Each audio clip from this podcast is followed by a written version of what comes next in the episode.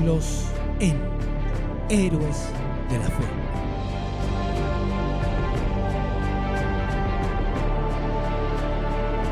Introducción.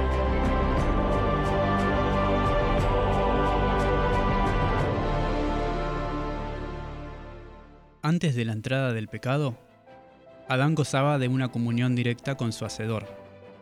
Pero desde que el hombre se separó de Dios por causa de la transgresión, ese gran privilegio le ha sido negado a la raza humana. No obstante, por medio del plan de la redención, se abrió un camino para que los habitantes de la tierra puedan seguir conectados con el cielo. Dios se ha comunicado con los hombres por medio de su Espíritu, y mediante las revelaciones hechas a sus siervos escogidos, la luz divina se ha impartido al mundo. Los santos hombres de Dios hablaron siendo inspirados por el Espíritu Santo, en 2 de Pedro 1.21. Durante los primeros 2500 años de la historia humana, no hubo revelación escrita. Los que habían sido enseñados por Dios comunicaban sus conocimientos a otros y así esos conocimientos eran legados de padres a hijos a través de las generaciones sucesivas. La redacción de la palabra escrita comenzó en tiempo de Moisés. Entonces las revelaciones inspiradas fueron compiladas en un libro inspirado. Esa labor continuó durante un largo periodo de 1600 años, desde Moisés, el historiador de la creación y el legislador, hasta Juan, el registrador de las verdades más sublimes del Evangelio. La Biblia señala a Dios como autor de ella. Sin embargo, fue escrita por manos humanas y la diversidad del estilo de sus diferentes libros nos muestra la individualidad de cada uno de sus escritores. Las verdades reveladas son todas inspiradas por Dios. En 2 de Timoteo 3:16. Aún así, están expresadas en palabras de los hombres. El ser infinito, por medio de su Santo Espíritu, iluminó la mente y el corazón de sus siervos. Les daba sueños y visiones, símbolos y figuras. Y a aquellos a quienes la verdad les era así revelada, ellos mismos corporizaban el pensamiento en lenguaje humano. Los diez mandamientos fueron enunciados por Dios mismo y escritos con su propia mano. No son de redacción humana, sino divina. Pero la Biblia, con sus verdades de origen divino expresadas en el lenguaje de los hombres, muestra una unión de lo divino y lo humano. Tal unión existía en la naturaleza de Cristo, quien era Hijo de Dios e Hijo del hombre. Así se puede decir de la Biblia lo que se dijo de Cristo. Aquel verbo fue hecho carne y habitó entre nosotros. Juan 1.14. Escritos en épocas diferentes y por hombres que diferían notablemente en posición social y ocupación, y en facultades mentales y espirituales, los libros de la Biblia presentan amplios contrastes en su estilo, como también diversidad en la naturaleza de los temas que desarrollan. Sus diferentes escritores se valieron de diversas formas de expresión. A menudo la misma verdad era representada por uno de ellos de modo más sorprendente que por otro. Ahora bien, como varios de sus autores nos presentan el mismo tema según aspectos y relaciones diferentes, puede precederle al lector superficial descuidado o prejuiciado, que hay discrepancias o contradicciones allí donde el estudio atento y respetuoso percibe, con discernimiento más claro, la armonía subyacente. Al ser presentada a través de diferentes personas, la verdad aparece en sus variados aspectos. Un escritor queda más fuertemente impresionado con un aspecto del tema. Capta esos puntos que armonizan con su experiencia o con sus facultades de percepción y apreciación. Otro nota un aspecto diferente, y cada cual, bajo la dirección del Espíritu Santo, presenta lo que ha quedado impreso con más fuerza en su propia mente.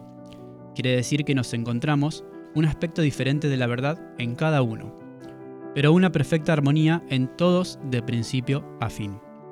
Y las verdades así reveladas se unen para formar un todo perfecto, adaptado para satisfacer las necesidades de los hombres en todas las circunstancias y experiencias de vida.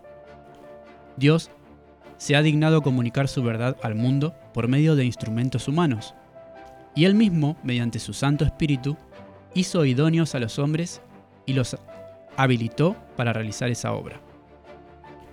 guió la mente de ellos a la elección de lo que debían decir y escribir.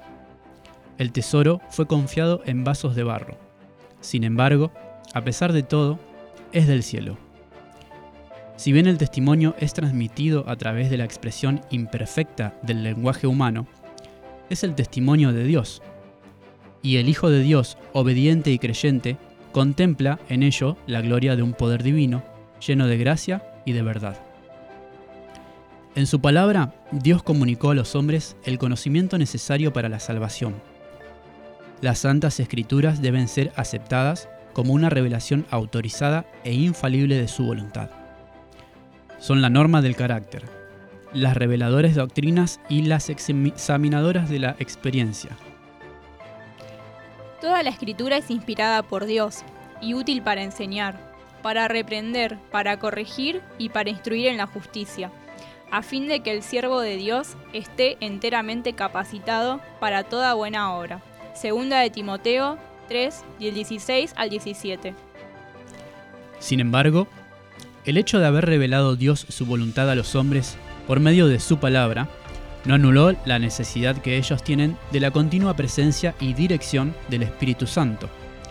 Por el contrario, el Salvador prometió el Espíritu para abrir la palabra a sus siervos, para iluminar y aplicar sus enseñanzas. Y como el Espíritu de Dios fue el que inspiró la Biblia, es imposible que alguna vez las enseñanzas del Espíritu sean contrarias a las de la palabra. El, Espíritu no fue dado ni jamás puede ser otorgado para suplantar la Biblia, pues las Escrituras declaran explícitamente que la palabra de Dios es la regla por medio de la cual toda enseñanza y experiencia debe ser probada. El apóstol Juan dice, no creáis a todo espíritu, sino probad los espíritus si son de Dios, porque muchos falsos profetas han salido por el mundo. Primera de Juan 4.1. E Isaías declara, A la ley y al testimonio, si no dijeren conforme a esto, es porque no les ha amanecido. Isaías 8:20. Grandes críticas se han arrojado sobre la obra del Espíritu Santo a causa de los errores de una clase de personas que, al pretender ser iluminadas por éste, aseguran no tener más necesidad de ser guiadas por la palabra de Dios. En realidad, están dominadas por impresiones que consideran como voz de Dios en el alma. Pero el espíritu que las controla no es el espíritu de Dios. Este seguir impresiones y descuidar las escrituras solo puede conducir a la confusión, el engaño y la ruina solo sirve para favorecer los designios del maligno. Y como el ministerio del Espíritu Santo es de importancia vital para la Iglesia de Cristo, una de las tareas de Satanás, a través de los errores de extremistas y fanáticos, consiste en arrojar oprobio sobre la obra del Espíritu y hacer que el pueblo de Dios descuide esta fuente de fortaleza que nuestro Señor ha provisto. En armonía con la palabra de Dios, su espíritu debe continuar su obra por todo el periodo de la dispensación evangélica. Durante las épocas en que las escrituras, tanto del Antiguo Testamento como del Nuevo Testamento, eran entregadas a la circulación, el Espíritu Santo no dejó de comunicar luz a las mentes individuales, amén de las revelaciones que debían ser incorporadas en el canon sagrado. La Biblia misma relata cómo, por intermedio del Espíritu Santo, los hombres recibieron advertencias censuras, consejos e instrucciones en asuntos que no se relacionaban de manera alguna con el lado en las escrituras. También menciona a profetas que vivieron en épocas diferentes, pero de quienes no se registró declaración alguna. Asimismo, una vez cerrado el canon de las escrituras, el Espíritu Santo todavía debía continuar su obra de iluminar, advertir y consolar a los hijos de Dios. Jesús prometió a sus discípulos. El Consolador, el Espíritu Santo, a quien el Padre enviara en mi nombre, Él os enseñará todas las cosas y os recordará todas las cosas que os he dicho. Cuando venga el Espíritu de verdad, Él os guiará a toda verdad y os hará saber las cosas que habrán de venir. Juan 14, 26, 16 al 13. Las escrituras enseñan claramente que estas promesas lejos de limitarse a los días apostólicos, se extienden a la Iglesia de Cristo en todas las edades. El Salvador asegura a sus seguidores. Estoy con vosotros todos los días, hasta el fin del mundo. Mateo 28:20. Y Pablo declara que los dones y las manifestaciones del Espíritu fueron dados a la Iglesia para el perfeccionamiento de los santos, para la obra del ministerio, para la edificación del cuerpo de Cristo, hasta que todos lleguemos a la unidad de la fe y el conocimiento del Hijo de Dios, al estado de hombre perfecto, a la medida de la estatura de la plenitud de Cristo. Efesios 4, 12 al 13. En favor de los creyentes de Éfeso, el apóstol rogó así. Que el Dios de nuestro Señor Jesucristo, el Padre de la Gloria, os conceda espíritu de sabiduría y de revelación en el conocimiento de Él, siendo iluminados los ojos de vuestro entendimiento, para que conozcáis cuál sea la esperanza de vuestra vocación, y cuál la soberana grandeza de su poder para con nosotros que creemos. Efesios 1, 17 al 19. Que el ministerio del Espíritu Divino iluminara el entendimiento y revelara la- a la mente las cosas profundas de la santa palabra de Dios, tal era la bendición que Pablo pedía para la iglesia de Éfeso. Después de la maravillosa manifestación del Espíritu Santo en día de Pentecostés, Pedro exhortó a la gente al arrepentimiento y a que se bautizara en el nombre de Cristo para la remisión de sus pecados, y dijo, Recibiréis el don del Espíritu Santo, porque para vosotros es la promesa, y para vuestros hijos, y para todos los que están lejos, para cuantos el Señor nuestro Dios llamare. Hechos 2, 38 al 39. En inmediata conexión con las escenas del gran día de Dios, el Señor prometió por medio del profeta Joel una manifestación especial de su espíritu. Joel 2.28. Esta profecía se cumplió parcialmente con el derramamiento del Espíritu Santo en el día de Pentecostés, pero alcanzará su cumplimiento pleno en la manifestación de la gracia divina que acompañará la terminación de la obra del Evangelio. El gran conflicto entre el bien y el mal aumentará en intensidad hasta la consumación de los tiempos. En todas las edades, la ira de Satanás se ha manifestado contra la iglesia de Cristo, y Dios ha derramado su gracia y su espíritu sobre su pueblo con el fin de fortalecerlo para oponerse al poder del maligno. Cuando los apóstoles de Cristo estaban por llevar el Evangelio al mundo y registrarlo para provecho de todos los siglos venideros, fueron dotados especialmente con la iluminación del Espíritu. Pero a medida que la Iglesia se acerca a su liberación final, Satanás obra con mayor poder. Desciende con gran ira, sabiendo que tiene poco tiempo. En Apocalipsis 12, 12. Obrará con gran poder y señales y prodigios mentirosos. Segunda de Tesalonicenses 2, 9. Por espacio de 6.000 años, este manipulador genial, que una vez fue el más elevado entre los ángeles de Dios, ha estado plenamente dedicado a la obra de engañar y arruinar. Y en el conflicto final, se emplearán contra el pueblo de Dios todas las profundidades de la habilidad y sutileza satánicas adquiridas y toda la crueldad desarrollada en esas luchas pasadas.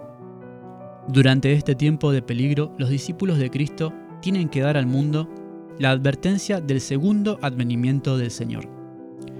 Y un pueblo ha de ser preparado sin mancha e irreprensible, para comparecer ante Él a su venida. Segunda de Pedro 3:14. Entonces el derramamiento especial de la gracia y el poder divinos no será menos necesario para la Iglesia que en los días apostólicos. Mediante la iluminación del Espíritu Santo, las escenas de tal prolongado conflicto entre el bien y el mal fueron reveladas a quien escribe estas páginas. En una y otra ocasión, se me permitió contemplar las peripecias de la gran controversia entre Cristo, el príncipe de la vida, autor de nuestra salvación, y Satanás, el príncipe del mal, autor del pecado y primer transgresor de la santa ley de Dios.